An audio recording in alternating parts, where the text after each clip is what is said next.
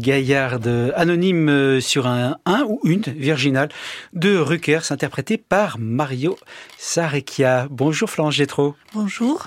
Vous êtes euh, musicologue, directrice de recherche émérite au CNRS, à l'Institut de recherche en musicologie, et vous avez euh, dirigé le 19e volume de cette superbe revue française d'organologie et d'iconographie musicale, musique, image, instruments, consacré un très beau programme au vin et à la musique. Ça fait écho, je crois, à une exposition, à un colloque, qui euh, une exposition qui s'était tenue à Bordeaux, c'est ça? C'est ça. En fait, c'était un colloque conclusif euh, d'une exposition que j'ai eu un immense plaisir à, à, préparer et à présenter donc à la Cité du Vin de Bordeaux en 2018. Et nous avons mis un peu de temps à préparer ce, cet ouvrage, qui est en fait une sélection d'articles euh, qui avaient été prononcés à l'issue de ce, colloque, en élargissant en quelque sorte le sujet, puisque dans une exposition, on est en général assez contraint et on doit faire des choix. Alors, euh, comme le nom de euh, cette revue le laisse supposer, c'est richement illustré, avec notamment, je pense à un article, celui que vous avez signé, qui est consacré au couvercle des instruments et des virginales. Alors, vin et musique, est-ce que, si j'essaie de résumer, est-ce que c'est un mariage qui existe depuis toujours? Alors depuis toujours, je ne sais pas, mais en tout cas depuis l'Antiquité, c'est oui. sûr. On a en effet euh, des, des, objets magnifiques, euh, notamment dans les grands musées internationaux comme au Louvre, euh, qui nous montrent que c'était complètement ancré dans la civilisation euh, de, de, marier vin et musique. Il y a toute une, une, une on peut dire une mythologie et donc euh, des quantités d'images qui nous montrent le mythe de Bacchus, qui est à, à la fois l'inspiration l'inspiration de tous les arts, euh, on peut dire la, la, gaieté de vivre, la joie de vivre, euh, parfois les aspects un peu plus sombres euh, du personnage, évidemment. Et c'est ce qu'on voulait traiter dans ce volume qui est entièrement consacré aux images qui associent vin et musique. Alors image, ça peut être donc le couvercle de certains instruments, on y reviendra. Ça peut être aussi des poteries sur lesquelles euh, on voit des thèmes, des thèmes musicaux qui sont qui sont dessinés. Comment est-ce que vous avez euh, choisi et quel était l'angle particulier que vous vouliez donner à ce volume Eh bien, justement, des sujets qui n'étaient pas traités dans l'exposition. -hmm. Et le premier a, a commencé euh, par euh, la cour des Estes et leurs grands décors, leurs immenses décors, à la fois muraux et plafonnants. Ceci, c'était impossible à montrer dans une exposition d'objets euh, et de tableaux. Donc la cour des Estes, donc à Ferrare et euh, essentiellement à Ferrare, Ferrare et Modène, c'est ça? Oui, c'est ça. à, à, la fois tout, les différents membres de la dynastie, et donc ça couvre tout le XVIe siècle. Alors, et... si on se concentre sur l'article que vous avez signé, Florent Gétro, Vin et musique dans les jardins de plaisir, un thème pour les couvercles de Virginal et clavecin anversois et allemand 1570. 1650. Les jardins de plaisir, qu'est-ce que, de quoi s'agit-il exactement? En fait, je crois qu'il faut lier euh, ce thème euh, à l'amour courtois qui se place euh, très souvent à la fois en littérature et dans les arts visuels dans des jardins clos Hein, le, le euh, Hortus Conclusus, euh, où on a une sorte de résumé du paradis terrestre en réalité. On a à la fois les plaisirs, euh, euh, on peut dire sensuels, euh, auditifs, visuel, gustatif. On se caresse, on déguste, on danse, on chante, on, on musique ensemble. Et c'est un, un, un, thème qui fait rêver, quoi, qui nous sort de la de l'horreur de notre quotidien, on peut dire. Et il y a une quantité de virginales de la, on peut dire de, de 1580 à peu près, euh, jusqu'aux années 20-30 du siècle suivant, mmh. qui ont cette thématique sur leur couvercle. Et il y a même beaucoup d'instruments, enfin des instruments qui ont disparu, mais on a gardé le couvercle parce qu'il était beau, il était, il était euh, aspirant.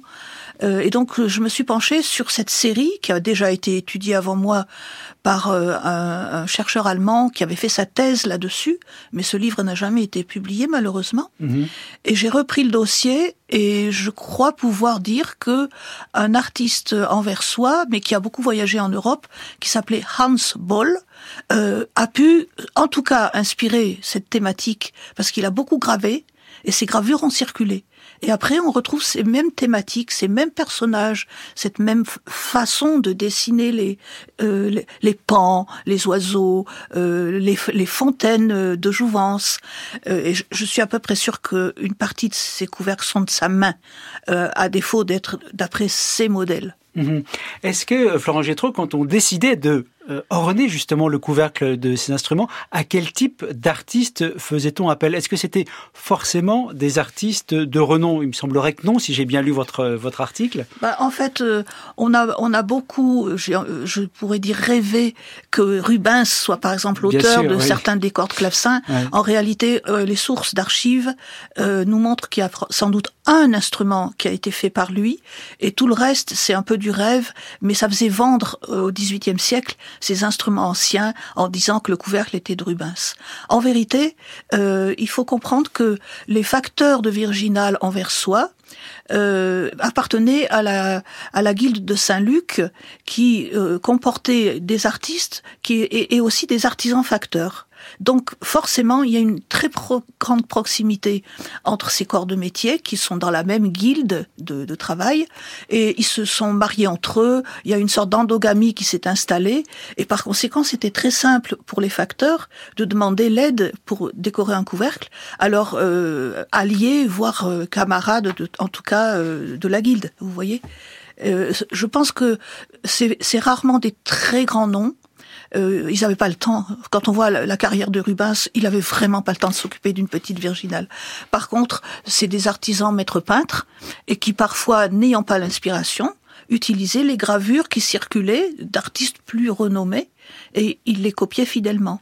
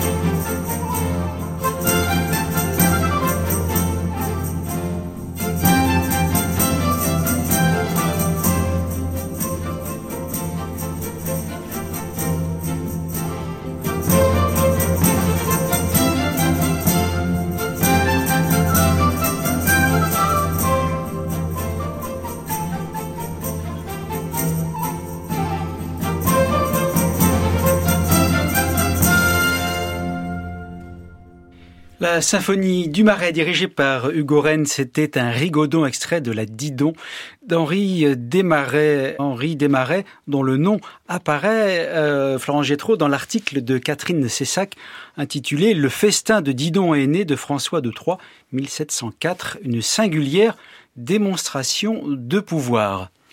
Alors écoutez, c'est un tableau magnifique que le musée euh, du château de Sceaux a eu la bonne fortune d'acquérir il n'y a pas tellement d'années.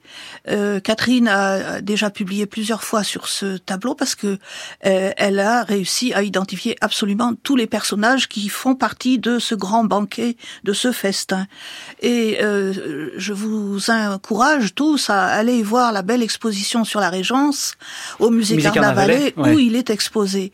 Et alors Catherine s'est lancée dans cette enquête policière, on peut dire, et nous permet de voir que euh, il y a euh, Matot, qu'il y a euh, Jacques Bastaron, qu'il y a Mademoiselle Desenclos, enfin, en tout cas, une tribune de musiciens qui, à l'époque, œuvraient évidemment à la cour de la du, duchesse du Maine qu'elle a tant étudié, sur laquelle elle a publié. moi, je suis ravie que elle ait pu donner son expertise de bout en bout, hein, puisque le tableau a été de multiples fois publié, mais c'est la première fois, je crois, que ce travail aussi systématique est proposé à la lecture euh, de musique, image, instrument. Euh, Florence Gétro, la revue donc s'articule en deux grandes parties. La première traite vraiment du vin et de la musique. Il y a une deuxième partie qui est consacrée à euh, des notes et documents, d'où est extrait donc l'article de Catherine Cessa que, que vous venez euh, d'étudier. Au, terme de la, lecture de, ces différents articles, qu'est-ce que, euh, qu'est-ce que vous retenez qui vous paraît particulièrement saillant de cette relation entre vin et musique dans ces époques 16e, 17e, notamment à travers les couvercles d'instruments, mais aussi différents objets que l'on peut voir en découvrant cette euh, revue. Bah, je crois que euh, déjà vin et musique, c'est effectivement, euh, comme je l'ai dit au, départ, c'est l'inspiration.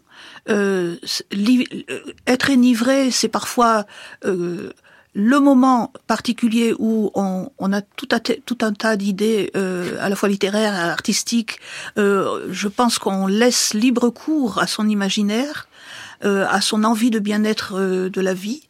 Donc c'est des moments propices à la création. Par conséquent, on, on, trouve les effets de cette ivresse euh, dans toutes sortes euh, de domaines de, des arts, et même les arts populaires. Et alors, ce qui est formidable, c'est qu'on a un article dans le volume euh, de, de Fabien Guillou mhm. qui nous montre des pichets à vin mhm. qui étaient utilisés en fait dans des confréries de musiciens, et même si c'était des musiciens de pour notre musique liturgique, et eh ben en fait, ils se laissaient à l'ivresse facilement. Et ce qui est formidable, c'est que dans son travail, Fabien Guillou a, pu réunir des documents d'archives qui citent même les noms de ces musiciens qui étaient en, assemblée, en corporation, quoi, euh, et elles correspondent à ceux qu'on trouve sur les pichets à vin. Euh, qui sont dans, dans les, les, j'allais dire les provinces du nord de la France qui ont été propices à ce genre de euh, d'art populaire. Très bien, merci beaucoup Florence Getto. Je rappelle donc ce 19e volume de la revue française d'organologie et d'iconographie musicale, musique, images, instruments, le vin et la musique, publié par CNRS Éditions.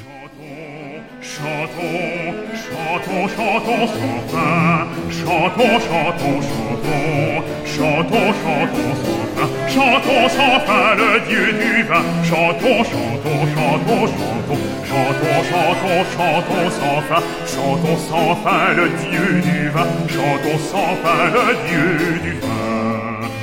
Un amour tranquille il réveille les feux, il est malheureux, il devient l'asile, un amour tranquille, un amour tranquille, il réveille les feux, il est malheureux, il devient l'asile, il est malheureux, il est malheureux,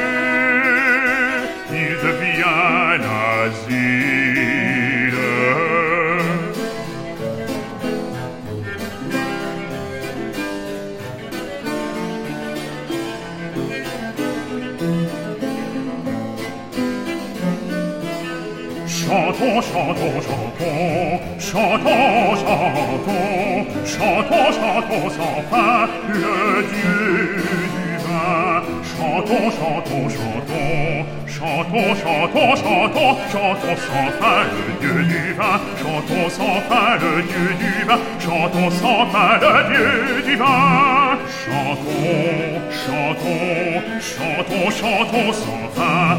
Chantons, chantons, chantons, chantons, chantons sans fin. Chantons sans fin le Dieu du vin. Chantons, chantons, chantons, chantons, chantons, chantons, chantons sans fin. Chantons sans fin le Dieu du vin. Chantons sans fin le Dieu du vin.